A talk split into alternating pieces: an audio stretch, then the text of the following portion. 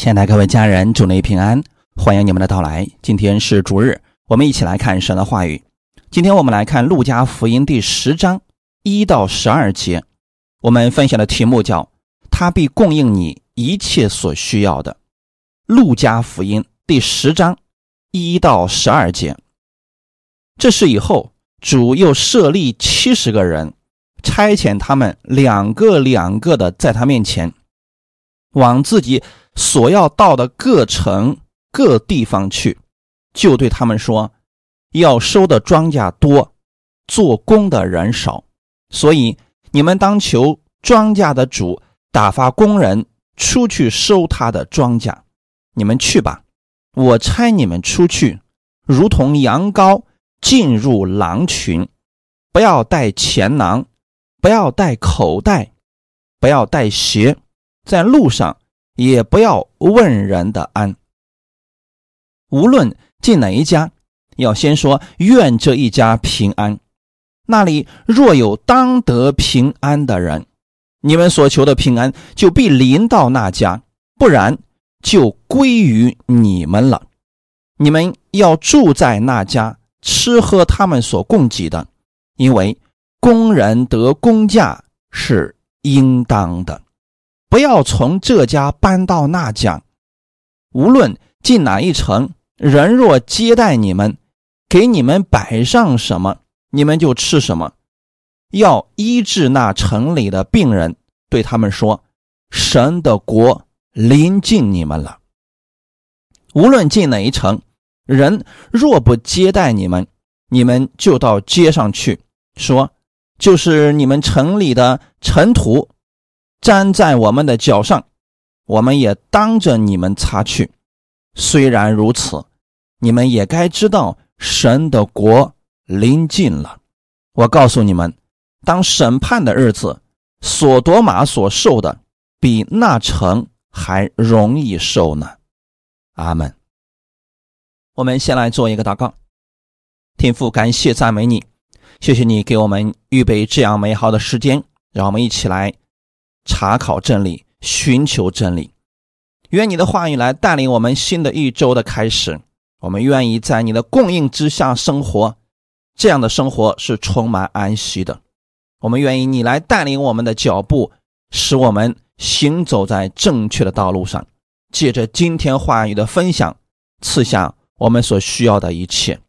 你恩待每一个寻求你的弟兄姊妹，奉主耶稣的名祷告。阿门。今天我们分享的题目叫“他必供应你一切所需要的”。我们今天虽然很多人已经信了耶稣，但不少人的问题是，他并不会依靠基督的话语而生活。虽然神给了我们很多的应许，我们可以靠着这些应许在地上。活出丰盛的生命，但人若是不会依靠这些话语而生活，那么他在地上与不信的人实际上并没有什么分别。还有一些人是知道的理论比较多，但是缺乏实践的部分。我们所看到耶稣他在传道期间，不是只是他一个人。一直在做，门徒们也不是一直在看，耶稣是训练他们，让他们成为一个话语的使用者，因为只有我们去使用神的话语的时候，我们才知道这话语的大能。当我们去使用这些话语的时候，信心。才会被激发出来。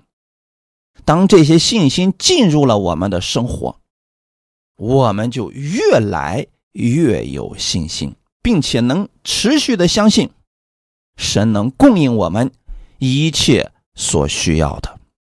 耶稣基督讲完真理以后，设立了七十个人，这些人就是他的门徒。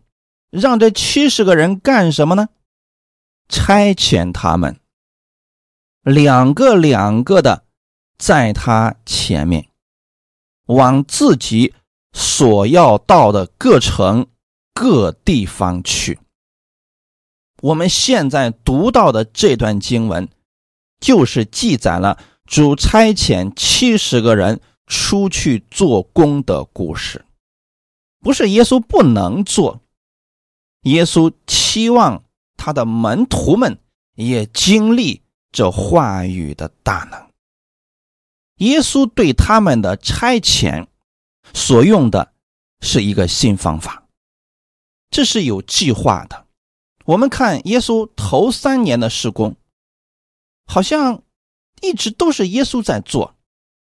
其实他设立七十个人，差遣他们两个两个的出去做工，正是在训练他们。我们如果一直都是领受，一直都是领受。可能会变成一潭死水的，你总得要给出去啊。为什么设立两个两个的呢？因为一个人如果遇到的挫折比较多，他可能就放弃了；但是两个人呢，就可以互相鼓励。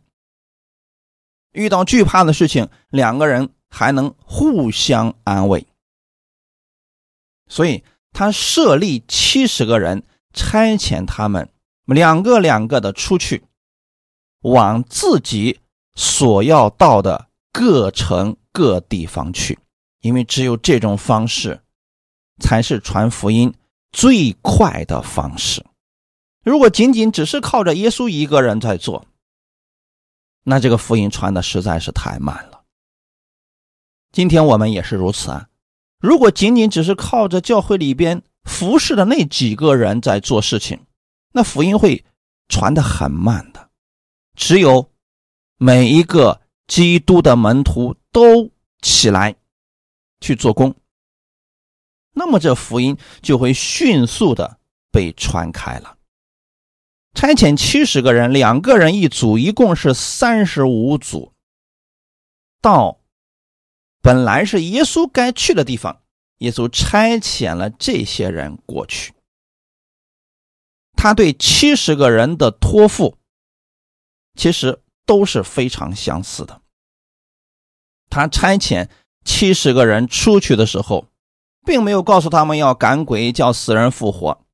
虽然我们也看到，他们的确做了这些事情，耶稣只是让他们去传福音，告诉别人。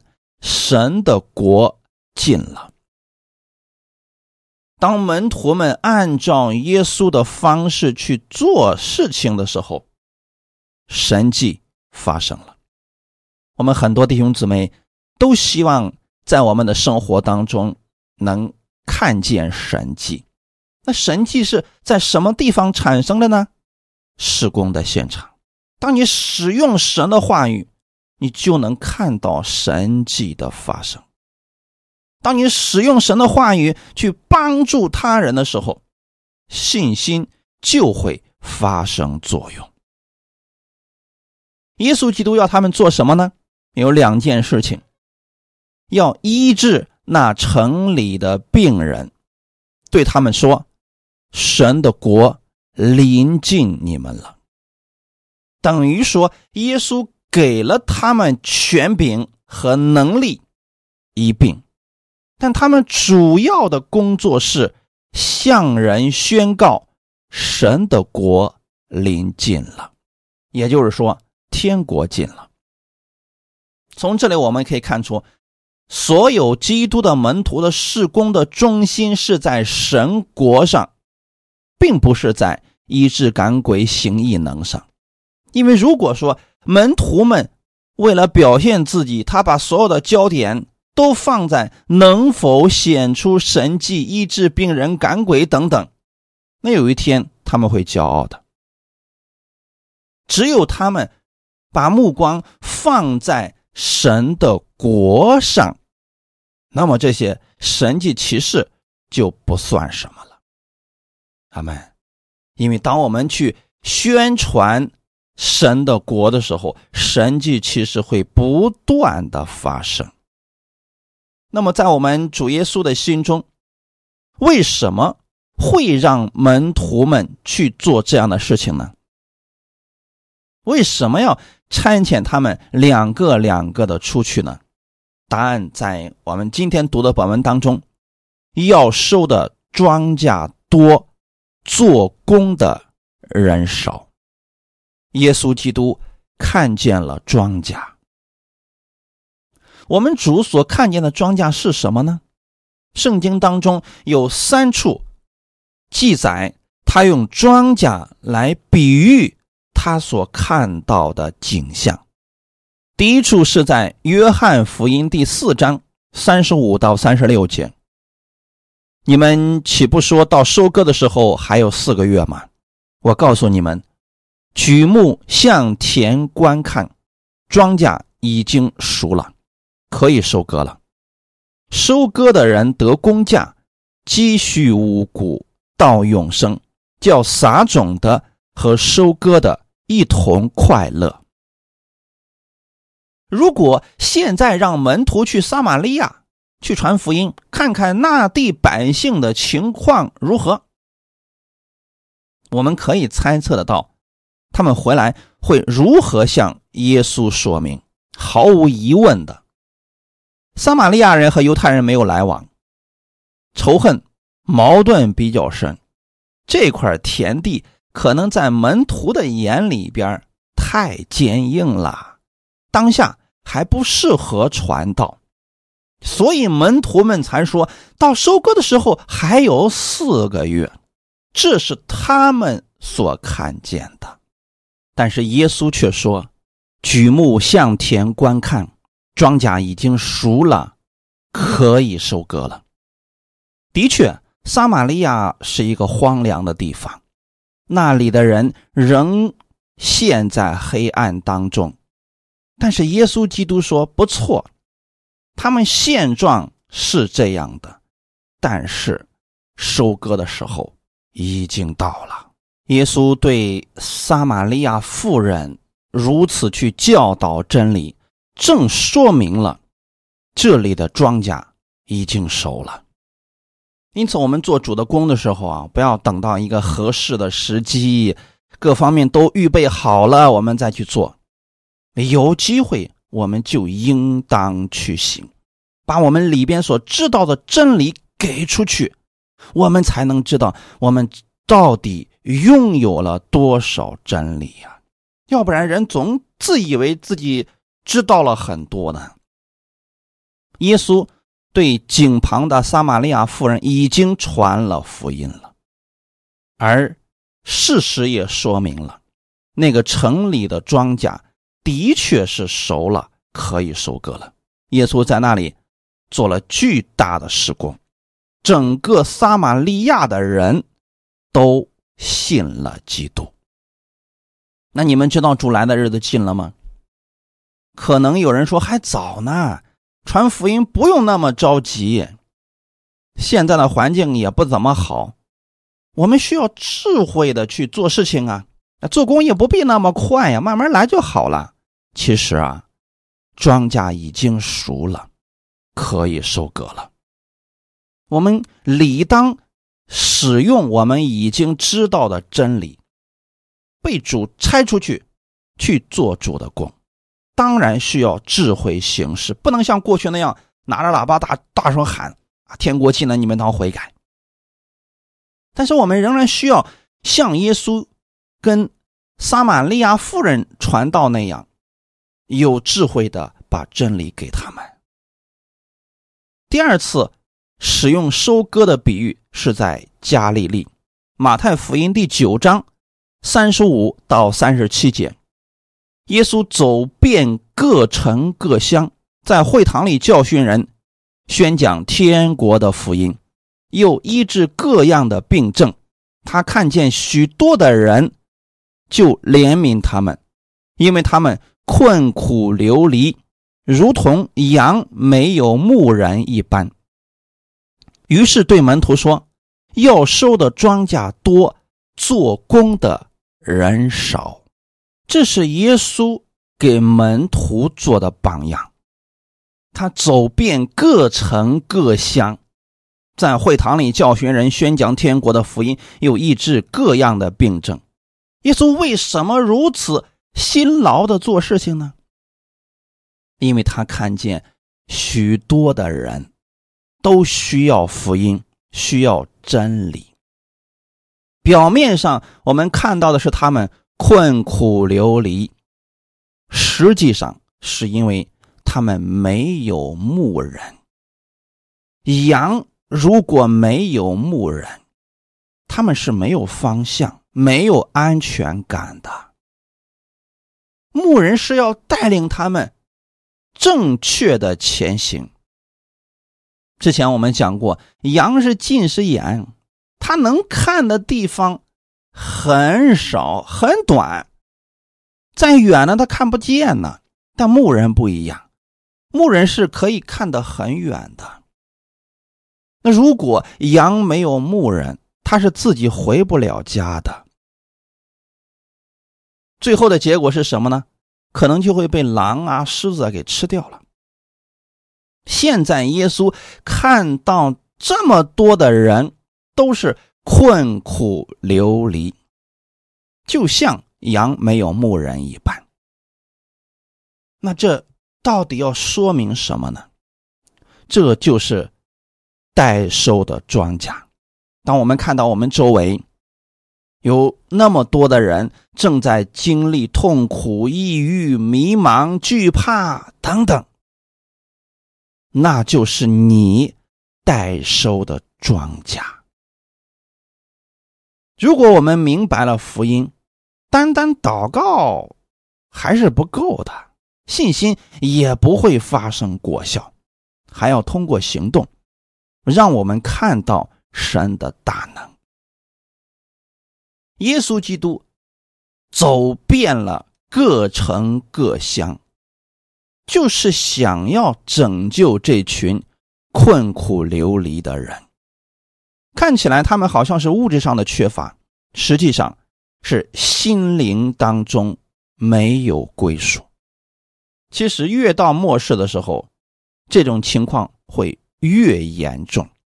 我们现在呢，很多人不缺吃不缺穿，但是人们的安全感却极度缺乏。所以耶稣对门徒说：“要收的庄稼多，做工的。”人少，这才差遣他们出去做工。能参与到耶稣的施工当中，这是我们一生当中最荣耀蒙福的事情。所以耶稣对门徒们说：“你们去吧，我差你们出去。”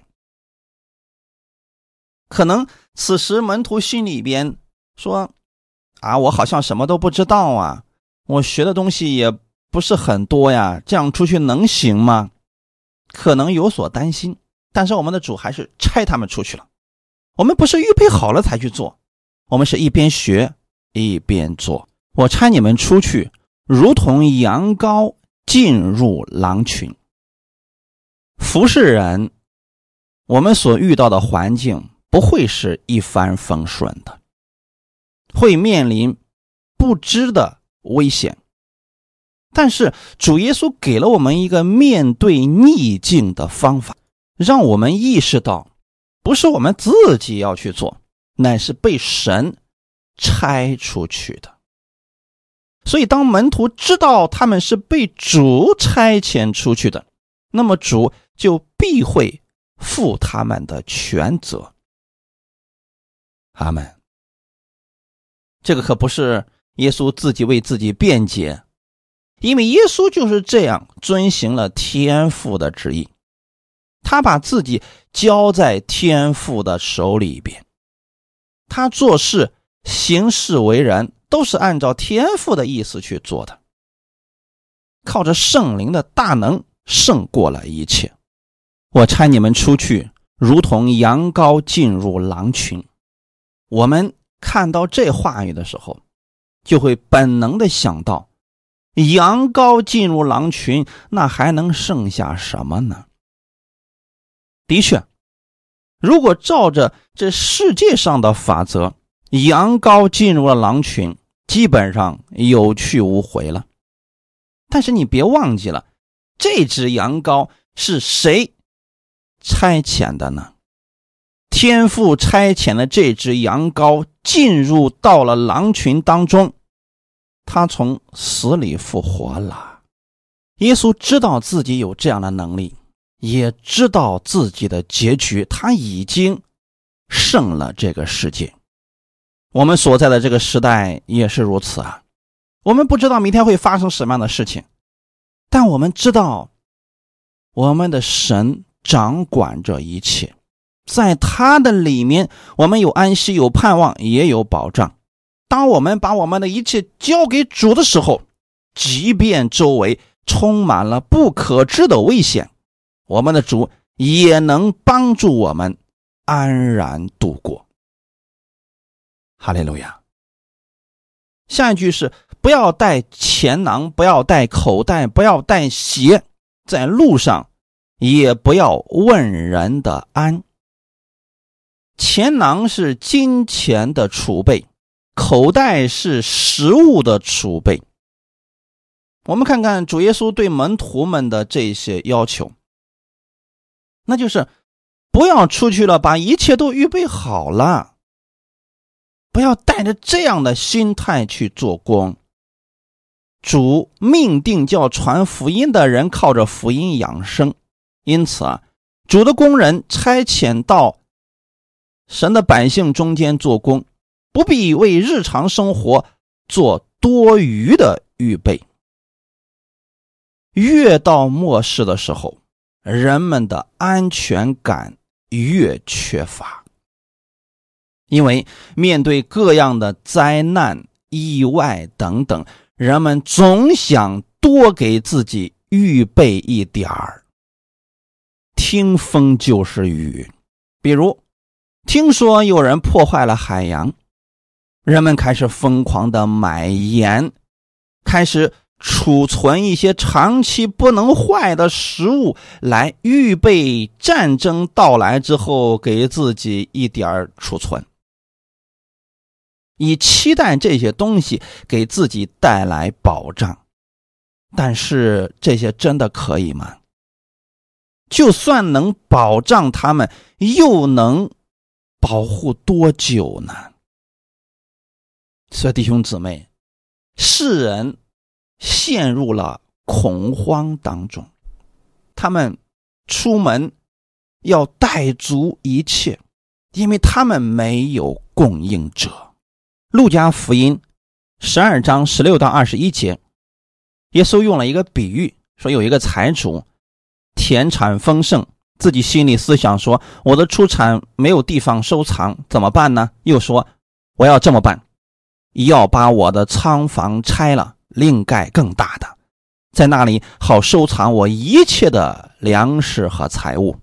然后要对我的灵魂说：‘灵魂呐，你有许多财物积存，可做多年的费用，只管安安逸逸的吃喝快乐吧。’神。”却对他说：“无知的人呐，今夜必要你的灵魂，你所预备的要归谁呢？凡为自己积财，在神面前却不富足的，也是这样。”这个故事让我们听起来，这个财主是本末倒置了。他像其他人一样，不断的积蓄财物和粮食。他以为自己可以安逸的吃喝快乐，却不知道自己的生命到尽头了。如果生命都不存在了，预备的这些又归了谁呢？你看现在有多少世人都在忙忙碌碌，不知道为了什么。那我们今天信了主，我们。不要把时间都用在这些事情上。为了吃喝，我们搭上自己的一生不值得。如果人认识了神，有衣有食就当知足，完全不必为明天忧虑。这个财主很明显，一开始他是为明天忧虑的，所以他把原来的房子拆了，盖更大的，收藏更多的。等他以为自己预备的差不多了，岂不知自己已经用尽一生的时间都在做收藏的工作。收藏好了，自己的生命也到了尽头啊！太多的人。一生都像这个财主一样，为自己积财，在神面前却不富足。那如何在神面前能富足呢？那就是你要认识到，神必然会供应你一切所需要的。你知道什么是最宝贵的，那么你自然会去做主的工。会为了荣耀基督而行。哈利路亚。下一个是不要带鞋啊，这里不是说不要穿鞋，而是指不要带额外的鞋子。你出一趟门要带几十双鞋子啊，那就有点多了啊。意思是穿一双鞋子出门就可以了。这里还是要强调。神会供应神的工人所需要的一切。神对这些做工的人如此吩咐，是让他们没有担心、没有忧虑的去做主的工，让他们相信神会为他们预备一切。既然连这样的人神都能给预备，更何况是你们呢？因为在当时。这些游走的传道人都是全职的，没有固定的工作，也没有固定的收入，一切都是靠着信心生活。既然神能供应他们，那大家就更不用担心了。每一天，你只需要把你的一切交给主，让他赐福你手中所做的，那么你必然会看见神丰盛的祝福。路加福音十二章二十二到二十四节。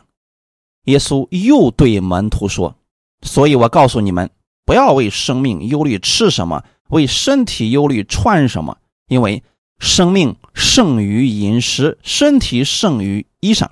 你想，乌鸦也不种也不收，又没有仓又没有库，神尚且养活它，你们比飞鸟是何等的贵重呢？”这里其实是想告诉我们。不要为你的生活忧虑什么。很多人忧虑的是自己后面能不能好好的活下去，还有一些人是忧虑自己将来的孩子能不能活下去，等等。总之呢，每个人忧虑东西不一样。那你看看耶稣怎么说的呢？说你们想一想，乌鸦，它不种也不收，没有仓库。神都能养活他们，这乌鸦也没有绝种啊。你们比飞鸟是何等的贵重呢？神的这句话的意思是，你们在神的眼中啊，那比飞鸟不知贵重多少倍呢？所以没有必要让我们的生命当中充满忧虑啊。在末世的时候啊，这个抑郁症的人群是越来越多。其实就是心思太重，太多事情想不明白，把自己给困住了。你像那个蚕吐丝，一圈一圈一圈，最后把自己给绕到里边去了。如果我们能明白神是我们一切的供应者，他必供应我们一切所需要的，那人的心里边就有了安息，就有了保障，那抑郁的事情自然就消失了呀。阿门。神既然能供应这些门徒们的需要，你的需要，神必然能够供应的。哈利路亚！不要从这家搬到那家。这里我们的主是想告诉我们，在做他的工作的时候，传福音的时候啊，不要今天在这一家，明天在那一家。为什么人会换来换去呢？啊，那是肯定是越换越好嘛，这就是人的本心呐。所以在第五节后面就提到，无论进哪一家，先要说愿这一家平安。那犹太人他们见面之后啊，都要打个招呼平安。那里若有当得平安的人，什么叫当得平安的人呢？就是那里如果有平安之子，大家可以想象一下啊，你在路上遇见了一个人。他给你讲平安，那你要么回应他，要么不回应他。当别人给了你祝福，你也无非就是这两种反应嘛，要么回应，要么不回应。那现在从神的角度来看，若有当得平安的人，那也就是说，这一家人他接纳。你的这些祝福，那他自然就会打开他的门，让你进入啊。如果呢，他拒绝了这个祝福，那他就不会让你进去的呀。所以这里说，无论进哪一家，要说愿你平安。这家人相信这是从神而来的平安，那他就会接待你。如同接待主一样，当这一家人接待你的时候，那你给他们的平安的这个祝福，也就会临到那一家。那肯定还有一种情况是什么呢？就是别人不接待你，不相信你，那你也不要生气，换一家就可以了呀。这就是耶稣给门徒当时传福音的方法。和原则，这是当时在以色列地区很常见的事情，就是在他们的国内啊，有很多这种游走的传福音的人、传真理的人。那么百姓呢，他有一个选择，就是可以接待这些人，也可以不接待这些人。那接待的呢，他肯定是要先聊一聊了。啊，不是说啊，一听人家是先知，立马接到自己家里面吃喝住，不是这样的，他都有一个先聊的过程。因此，我们不可以死搬硬套，说如果有人成为牧师、先知的来我家要住在我家，我也接待他，完全供应他的一切。如果你没有分辨力，遇见了骗子，他一点功都不做，天天在你家吃喝玩乐，自然是不能接待的。因此，我们做事情。需要有智慧，你总得和他聊一聊信仰吧，看他信的到底是什么，他来这儿要做什么样的工，这个总得知道吧？你不能说啊，他来什么都不干，那我就接待他吃喝，这是不可以的。除非呢，他有非常详尽的计划，准备在这待几天，比如说准备在这个地方布道，准备在这儿训练门徒等等，他有这样的计划了。那你去接待他，对这个人又很了解，信仰上又是一致的，没有一点问题。这样做就是在接待神。阿门。那下一句是不要从这家搬到那家，这是对主的工人所说的。为什么会有搬家的事情呢？就可能一开始啊，接待你你的那一家。啊，他的经济一般，后来呢，你做工几天之后啊，又有另外一个人邀请你去他家，他家的情况非常的好。这个时候啊，就不要搬过去啦。我们的主耶稣是想告诉做工的人，你做工要专心传道，不要被生活的享受所分心了。更不要浪费宝贵的时间去寻找更舒适的住处，不必把时间浪费在物质享受上。要明白自己的使命是什么，因为的确会有这样的一些人，他去一个地方传道啊，或者训练呀，哎呀，排场是特别大呀。去了之后啊，必须五星级的宾馆啊，各种水果啊，什么都得伺候着。遇到这样的人，我们要先在神面前祷告，要有分辨力。哈利路亚！我只能说的是，真正来做神的工作的人，不会在意你给他供应的是好是坏。阿门。因为真正神的仆人，他是知道自己去干什么的呀？难道不是山珍海味就吃不下去了？难道那普通的住的地方就睡不了了吗？其实不是的。如果知道是神差自己出去的，那就需要按主耶稣的方式去做过。我们的目的是为了传福音，把真理传出去。你这样做的时候，神才会供应你一切所需要的呀。如果出去只是为了玩为了吃喝玩的话，那我们目的就不一样了呀。无论进哪一城，人若接待你们，给你们摆上什么，你们就吃什么；给你们摆上什么，你们就吃什么。这里的意思是。不要挑剔食物，不要说“哎呀，我这个不吃，那个不吃，这不吃，那不吃的”。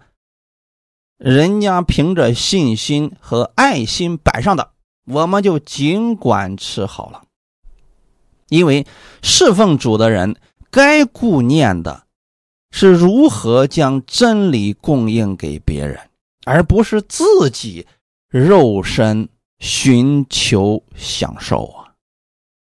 其实这个事情不难理解啊，如果他愿意接待神的仆人，他所供应的已经是他能供应上的最好的了。如果你再要求他更好的，他可能就真的就献不上了，这会让一些人跌倒的。因此啊，我们在做工的时候，无论别人给摆上的什么，我们凭着信心领受，凭着感谢领受，不挑剔食物，这。才是我们应当做的，因为重点在哪里呢？我们是去传真理给大家，是要帮助大家的。阿门。要医治那城里的病人，对他们说：“神的国临近你们了。”这才是主差遣门徒出去要做的事情。至于吃喝住这些事情，完全不必过多的计较。你到了那个城里面之后，要做什么呢？两大重要的工作：医治他们身体上的疾病，还有一个把人带到神的国度里边。有人说这个比较难啊，医治病人这个事儿，我们怎么能做得了呢？其实，当你被主差遣的时候。你就应该相信，神给了你这个权柄啊。有人说了，那这个使用权柄和圣灵的恩高到底有什么不同的呢？有人不理解使用耶稣的权柄和圣灵的恩高有什么不一样的呢？我们先来说圣灵的恩高，圣灵的恩高实际上就是圣灵的恩赐。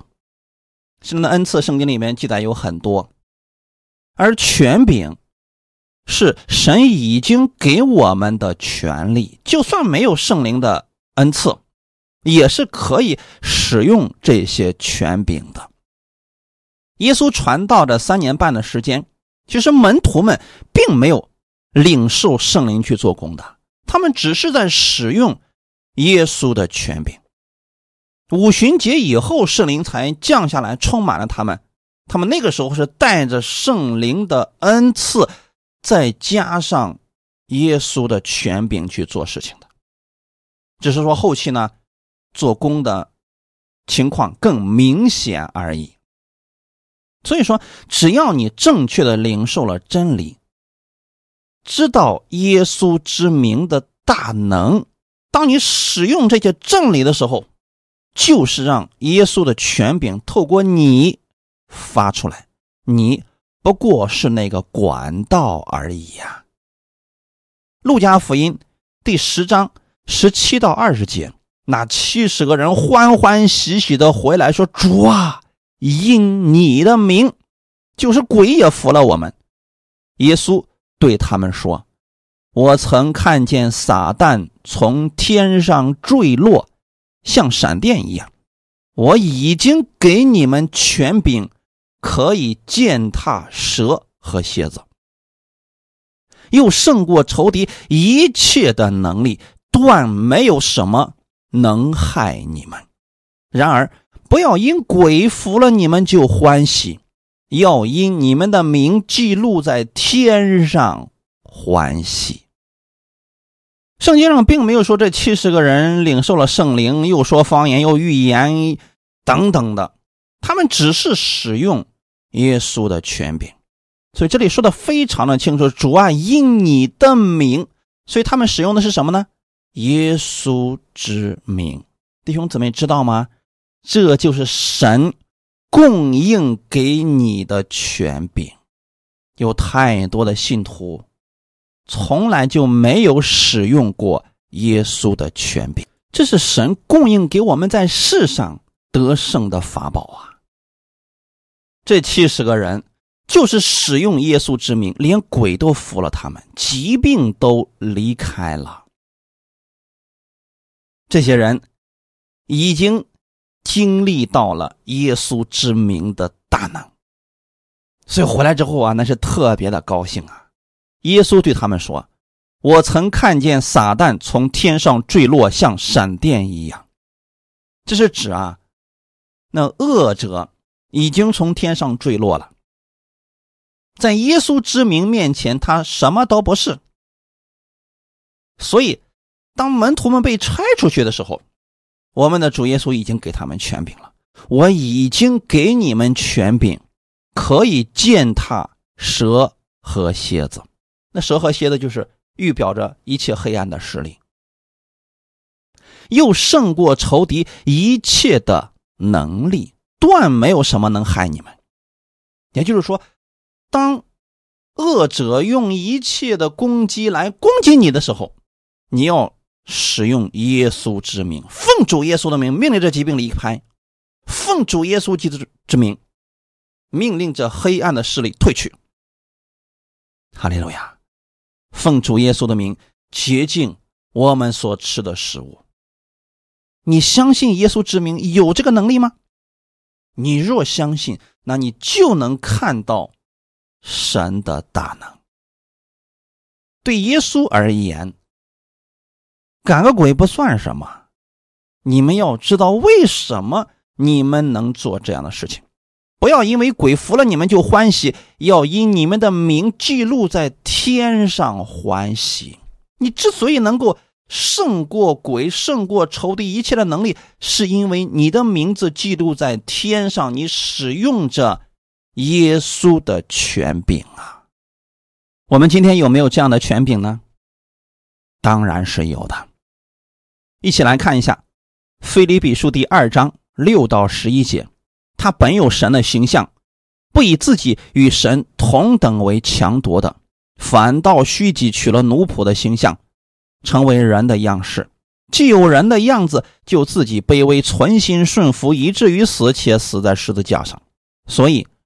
神将他升为至高，又赐给他那超乎万名之上的名，叫一切在天上的、地上的和地底下的，因耶稣的名，无不屈膝，无不口称耶稣基督为主，使荣耀归于父神。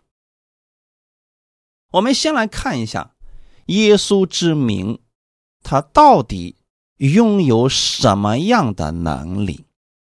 首先，耶稣本身就拥有神的形象，只不过他从天上来到地上，他取了奴仆的形象，并不代表他失去了神的形象。他成为人的样子，自己卑微，不代表他真的是可欺、软弱无能的。他只是为了救我们，他只是顺服天父的旨意，为了解决我们的罪的问题，为了将他的权柄赐给我们，使我们获得神儿子的名分，他自己死在十字架上了。正因为他如此的作为，神将他升为至高。这就是神的法则。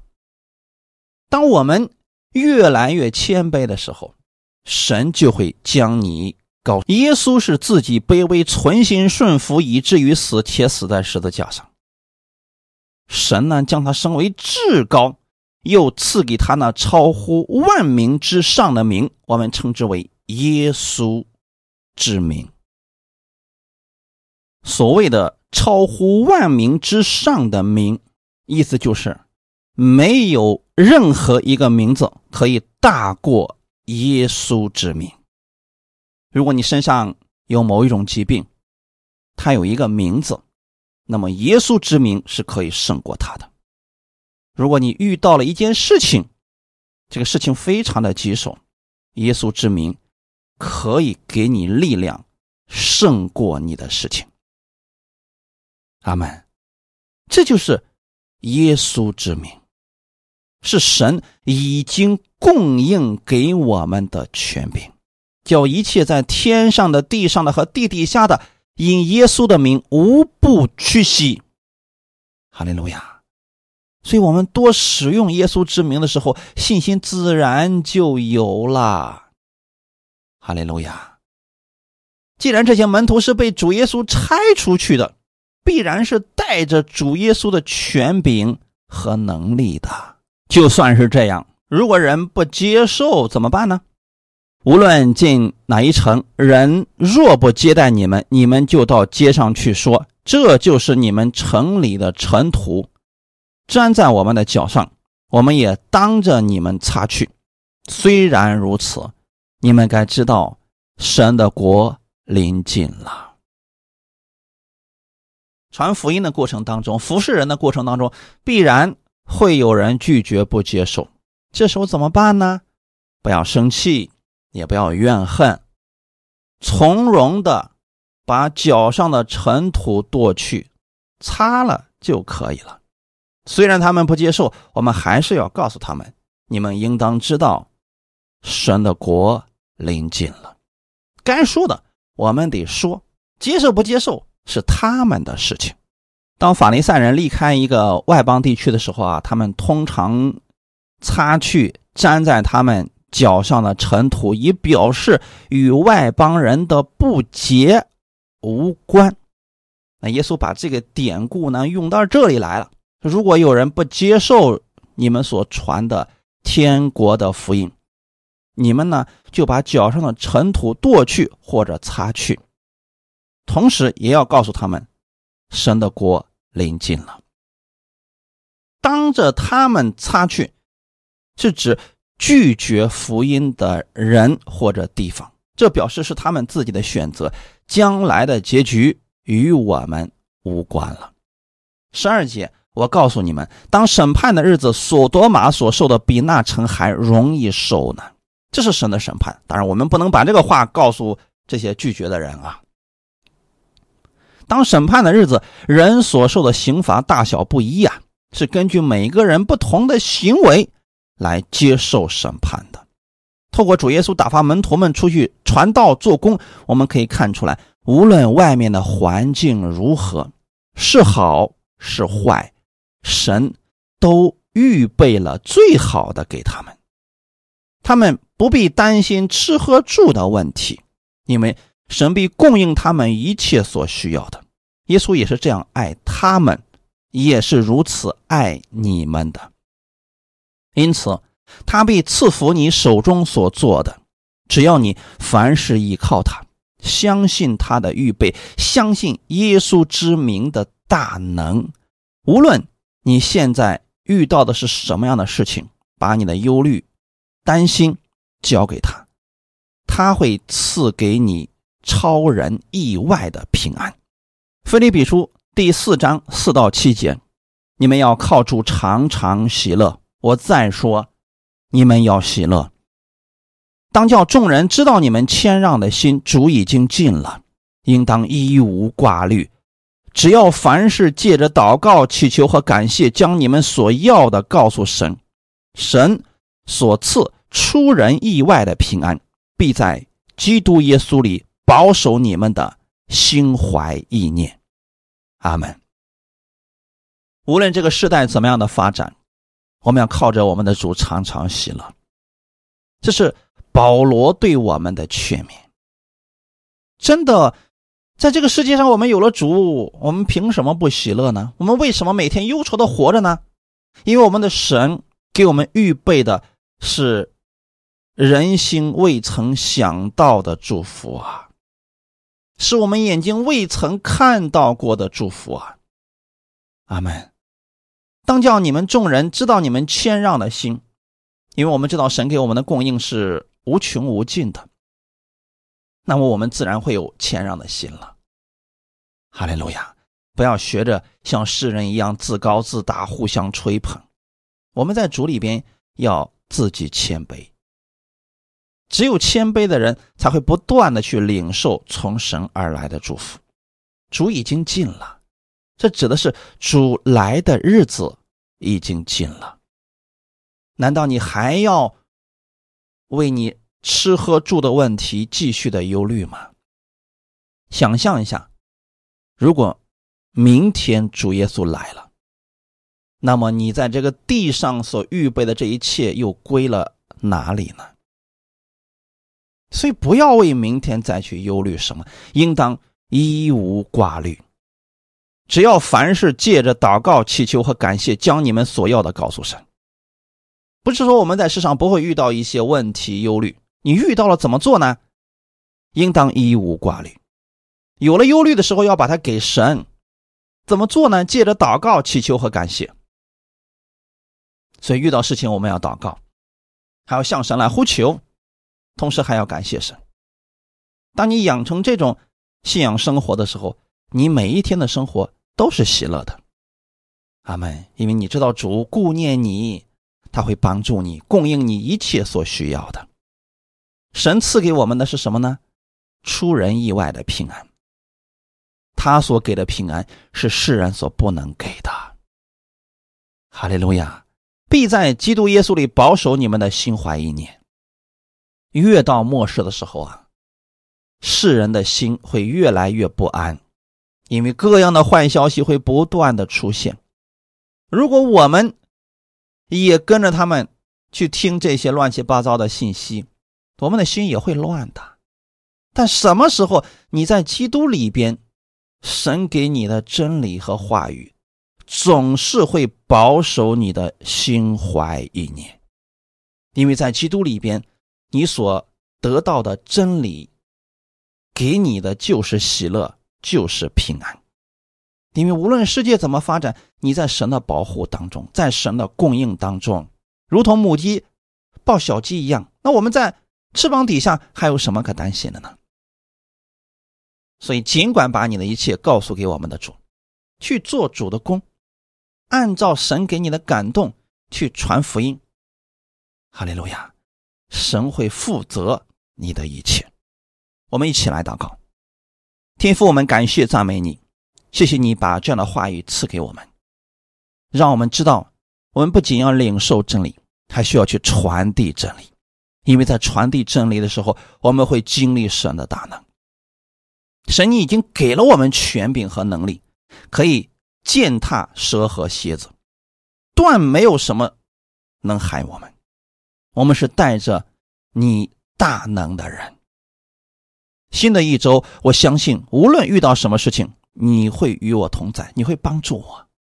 我愿意在生活当中经历你的真理，也。把这样的信心放在我的里面，让我成为这祝福的管道，把这祝福传递给我身边的人，让他们也认识耶稣，经历耶稣的美好。一切荣耀都归给我们在天的父，奉主耶稣的名祷告，阿门。